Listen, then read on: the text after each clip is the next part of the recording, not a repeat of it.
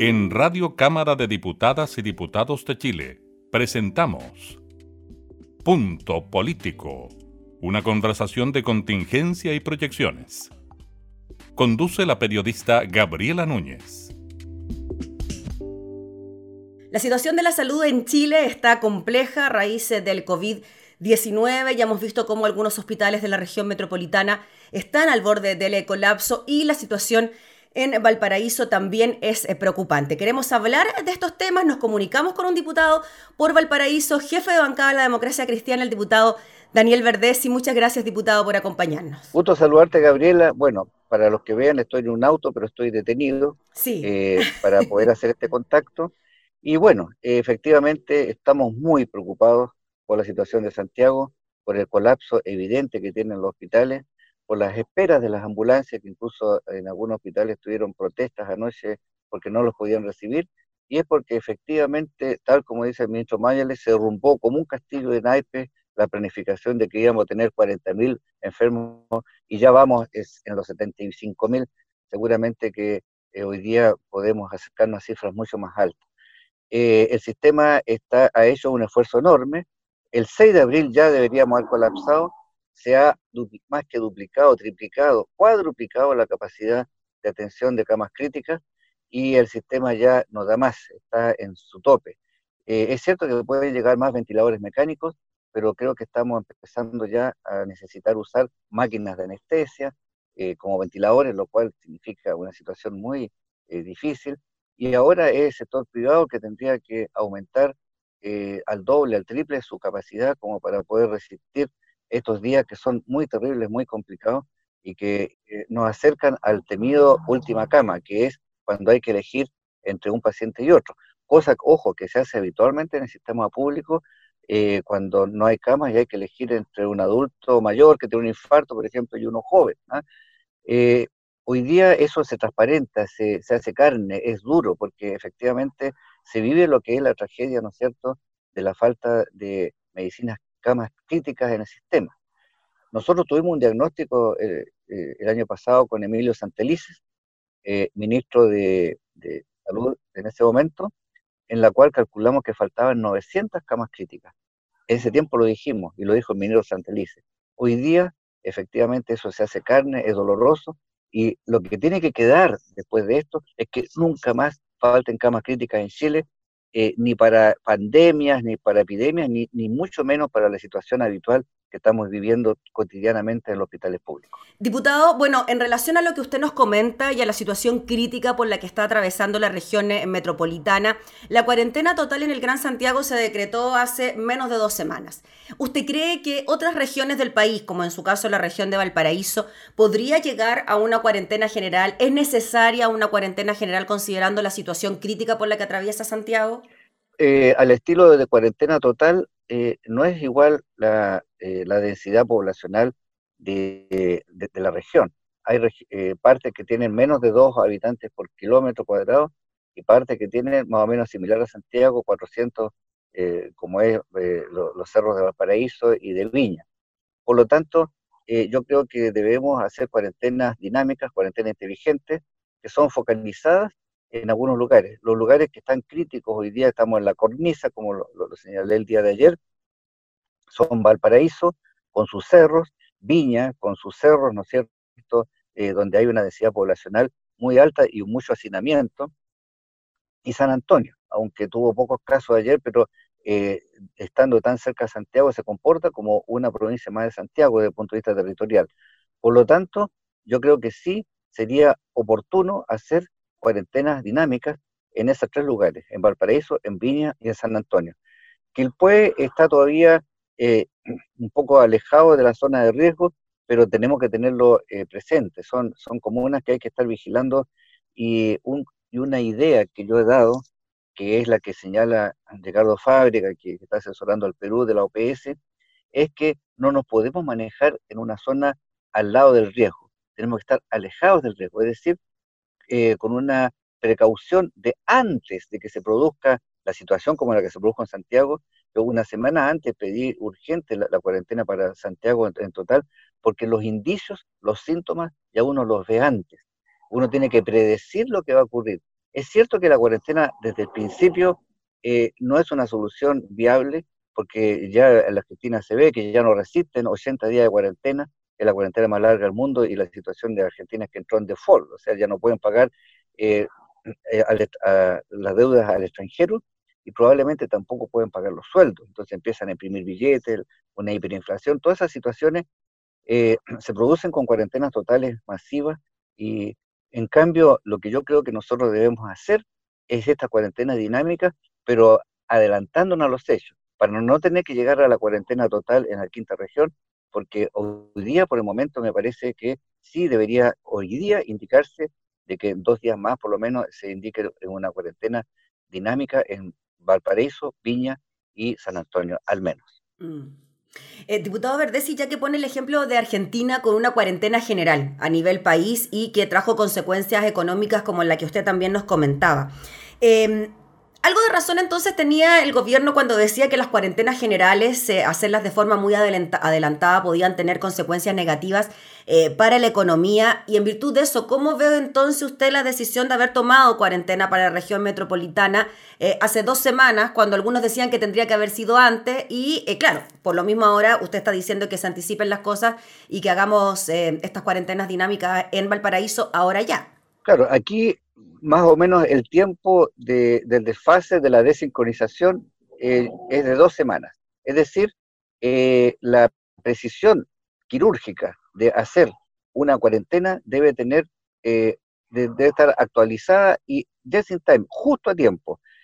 es cierto que una cuarentena demasiado adelantada como la que hizo Argentina no es recomendable para Chile, pero ya dos semanas antes de, que, de la de Santiago, los síntomas estaban claros estaban los aumentos por comuna, estaba el comportamiento. Y por eso es que también el testeo masivo, cotidiano, diario, y ahí difiero completamente el ministro Mañales en el sentido de que hemos hecho demasiados testeos. No es así. El testeo te permite testear y confinar inmediatamente. Y cuando ya tú ves que, que la mancha de aceite empieza a expandirse, eh, estos síntomas se toman gracias a los testeos. Es decir, el testeo es tu instrumento, es por decirlo así, tu glicemia. ¿ah? Eh, oye, la glicemia está subiendo, entonces, ojo, que, nos viene un coma diabético. Antes de que venga el coma diabético, tú intervienes. En este caso, eh, el examen de laboratorio, por así decirlo, que nos da eh, el informe para tomar la cuarentena, son esos testeos que nos van prediciendo lo que va a ocurrir. Y yo diría que el problema del gobierno ha sido dos semanas, dos semanas de eh, desincronización. Y eso hay que afinarlo para que a lo más sean tres días, cuatro días, la, y por eso que se requieren reuniones cotidianas, ya no una vez a la semana, tres, cuatro, cinco veces a la semana los expertos o en un estado de alerta permanente. Porque al principio, oye, si las reuniones eran una vez a la semana, ¿cómo una reunión una vez a la semana? Eso era muy poco. Entonces, yo creo que ahora recién se está entendiendo eh, por, qué se produjo eh, el tema, y yo veo que el ministro dice que armó un castillo naipe. Yo creo que nosotros no teníamos ese castillo naipe, nosotros sabíamos que iba a pasar eso, y yo creo que no se nos escuchó a tiempo. Pero en todo caso, esperamos que ahora podamos contribuir haciendo estos comités de crisis que hemos solicitado, trabajando juntos y tratando de salvar el mayor número de chilenos posible en el país. Eh, diputado Daniel Virdesi, usted también es jefe de comité de la democracia cristiana. Eh, ¿Es un periodo difícil para desempeñarse como jefe de bancada? ¿Cuál es la relación que eh, tiene usted como coordinador del partido con el oficialismo a la hora de tramitar proyectos de ley que tienen relación precisamente con el COVID, con los afectados por el coronavirus? Bueno, nosotros tenemos una buena coordinación con el presidente del partido como jefe de bancada. yo habitualmente converso con él, pero directamente con el gobierno hemos tenido eh, pocos diálogos. ¿ah? Eh, yo diría que eh, el gobierno se relaciona más con los presidentes de partido. anteriormente había una mucho más fluidez del ministro Blumel con nosotros, porque estábamos presentes, pues, íbamos caminando nos paraba, oye, conversemos sobre este tema, este otro. ¿ah? yo creo que no hay una buena fluidez del diálogo gobierno-oposición cuando debería ser a través de los jefes de bancada creo que el mensaje de no invitar al Frente Amplio, pues, en especial Jackson, y, eh, en este tema de, un pacto futuro, es erróneo, porque eh, aquí todos tenemos que estar mientras salimos de la crisis. Después nos ponemos a pelear políticamente, pero ahora hay que salvar la vida de los chilenos. Es decir, creo que eh, vamos a tener que hacer a lo mejor un Zoom, un sistema como este para eh, coordinarnos con el ministro Blumen y los ministros subsecretarios, eh, con el ministro de Salud, como para poder tener eh, un diálogo sincero, abierto y franco, ¿no es cierto?, y poder hacer nuestros aportes. Nosotros reconocemos que nosotros no representamos la parte técnica, que somos políticos. Yo en el caso mío no puedo dejar de hablar como técnico porque soy médico, mm. tengo un máster en, en, administración de salud, mm. conozco de los temas y puedo hacer un aporte. Y probablemente a lo mejor podría estar en una mesa técnica también. Pero yo creo que hoy día las decisiones políticas amparadas en el sustrato que nos da el conocimiento técnico de nuestros asesores o de, los, de las universidades, del colegio médico, eh, nos permiten hacer opiniones que nunca van a ser eh, locas, nunca van a estar, eh, van a ser desquiciadas, van a ser siempre buscando el beneficio de la gente. Mm.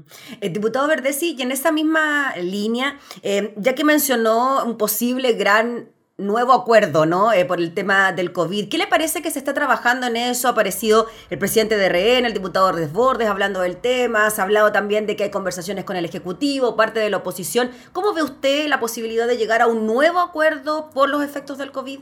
Yo lo veo eh, cercano, eh, así que espero que, mm, que hagamos algo. Yo lo primero que le recomendaría al gobierno, no excluyan a nadie. Los que quieran estar, que estén que se autoexcluyan es mejor. O sea, eh, es una tontera política. Si alguien no quiere estar, porque el Partido Comunista ya anunció que no quiere estar, bueno, si no quieren estar, que ellos digan que no quieren estar, no que el gobierno no los invite. Eh, eh, es, de caballero invitarlos a todos. ¿ah? Entonces, si logramos superar eso hoy día, porque hoy día vamos a tener una reunión Zoom para coordinar las acciones de la bancada, voy a hablar con el presidente del partido, para ver cómo, qué hacemos ante este reclamo de, Frente Amplio, el que está reclamando, de que ellos no han sido invitados. ¿Cómo no los invitan si son, tienen 20 diputados? O sea, eh, es muy importante, o sea, no, no, lo pueden borrar así como que no existen. ¿ah? Ellos pueden marcar la diferencia entre aprobar o no aprobar una ley. ¿ah? Entonces, yo creo que, que aquí tienen que revisar esa política no es excluir a nadie y el que se quiera autoexcluir, eso es otra cosa. Diputado, ¿y un acuerdo de estas características qué debería incluir según lo que cree usted? Porque ya tuvimos el pasado del 15 de noviembre, ¿no? Por el nuevo plebiscito, a raíz de lo que ocurría con el estallido social, se determina que los chilenos decidirán si va a haber una constitución o no. Pero ahora, ¿este acuerdo a qué podría apuntar en definitiva? Bueno, en este minuto, en el tema de COVID, claramente ya lo que queda es tratar de salvar el mayor número de chilenos, donde debe estar disponible toda la capacidad instalada del, sistema público y privado, tomar el control de las clínicas que no quieran eh, aumentar el número de respiradores, poner los respiradores que, los empresarios han comprado para que sean útiles, eh, adicionando las unidades que funcionen, porque no, se pueden poner en un pasillo, tiene que estar conectado al oxígeno y todo, y eso lo pueden hacer las clínicas eh, que sean intervenidas y ojalá que se pongan, que, salvemos los mayores números de chilenos posible. Eso es la parte de, ya de salud, porque ya, ya está instalada, ya el colapso y, enfrentar este colapso es el mayor desafío que en la vida eh, eh, habremos tenido los médicos y, el sistema público chileno y todos sus funcionarios, eh, enfermeras, kinesiólogos, paramédicos, que, tan importantes son, nutricionistas, todo, todo el equipo médico enfrentado y, y, de paramédicos, ¿no es cierto?, enfrentado a esta tremenda pandemia. Pero después viene lo económico y es ahí donde está buscando eh, la asesoría el gobierno, donde nosotros tenemos grandes economistas como José de Gregorio, por ejemplo, bueno, está Carlos hay muchos economistas, ah, French Davis, Carlos Massad, etcétera, que son de gran experiencia gobierno, donde podemos dar ideas. Y ya los que convocó el Colegio Médico, eh, Andrea Repeto, Sebastián Edwards, eh, está Rodrigo Valdés, ah, José de Gregorio mismo, ah, quienes han señalado la idea de emitir bonos soberanos eh, conseguir 12 mil millones de dólares, porque Chile tiene, eh, puede eh, pedir dinero barato, digamos, a nivel internacional porque tiene buen crédito, y con estos bonos soberanos hacer un plan de 670 millones de dólares mensuales para, para aportar, ¿no es cierto?, e inyectar directamente a la vena, a la economía, sobre todo de, de los que están teniendo quiebras, las pequeñas y medianas empresas, que son los que pueden mover la economía y evitar un desempleo eh, muy importante. Por lo tanto, la idea está, la, tenemos, queremos colaborar. Yo creo que lo que hizo el Colegio Médico estuvo muy bien de convocar a ese economista. Están nuestros economistas, nos sentimos incluidos porque nos invitaron. ¿ah? Eso es lo que, lo, que, lo que queremos hacer, es decir, contribuir, pero eh, desde una óptica de una gran amplitud de ideas para que se tomen las mejores. Claro, en definitiva, diputado Verdesi, es un acuerdo por la salud, claramente, por salvar la vida de los chilenos y hacer las cosas lo más rápido y bien posible y además un gran acuerdo para facilitar la actividad económica después de que termine el eh, COVID-19. Así que es bien importante que se pueda conseguir entonces quizás este acuerdo, diputado, a pesar de que el anterior ha sido criticado por la, por la, por la derecha de alguna manera, diciendo que eh, después de este acuerdo vinieron acusaciones constitucionales en contra del intendente, en contra del ministro Chadwick, en contra incluso el presidente de la República. ¿Qué le parece a usted ese argumento? Bueno, la política siempre tiene momentos duros. ¿ah? la acusación contra el ministro Chadwick a mí me dolió también porque el ministro ya sí hizo cosas positivas, incluso por la región, aquí el tema del pasto y todo, pero eh, cuando uno vota políticamente, vota por ellos eh, políticos, eh, contingentes, duros. ¿ah? Y yo creo que hoy día tenemos que dejar esa página dada vuelta, tenemos que enfrentar que hoy día las acciones políticas son las que pueden salvar el mayor número de chilenos. Y esas acciones políticas son definir grandes acuerdos, grandes inversiones, rescatar a la gente, aprobar todas las leyes que signifiquen eh, disminuir la carga de los hospitales, eh, tomar posesión de, todo lo, que eh, signifique contribuir con una cama más de UCI, una cama más, un médico más, todo eso puede salvar vidas humanas, y ahí no hay discusión política, aquí son acuerdos técnicos que se implementan con el apoyo político.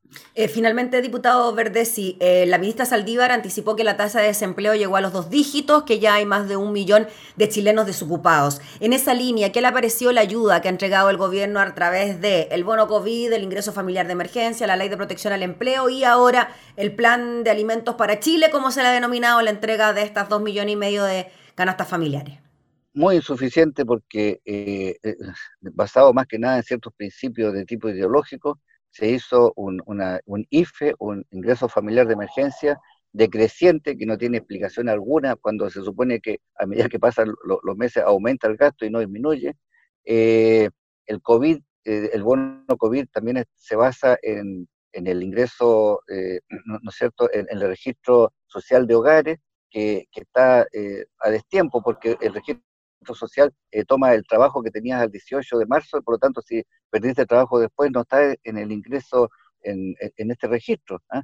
O sea, el registro social de hogares eh, no puede ser usado como, instrumento porque la situación cambió. Debería ser un instrumento más dinámico. Ahí deberíamos usar los municipios que tienen a lo mejor el aporte que, hacer que ellos conocen cuáles son las familias que están complicadas, incluso haciendo una ocultación directa, una encuesta de quiénes están complicados puede haber gente muy de clase media que esté en este momento sin ningún ingreso.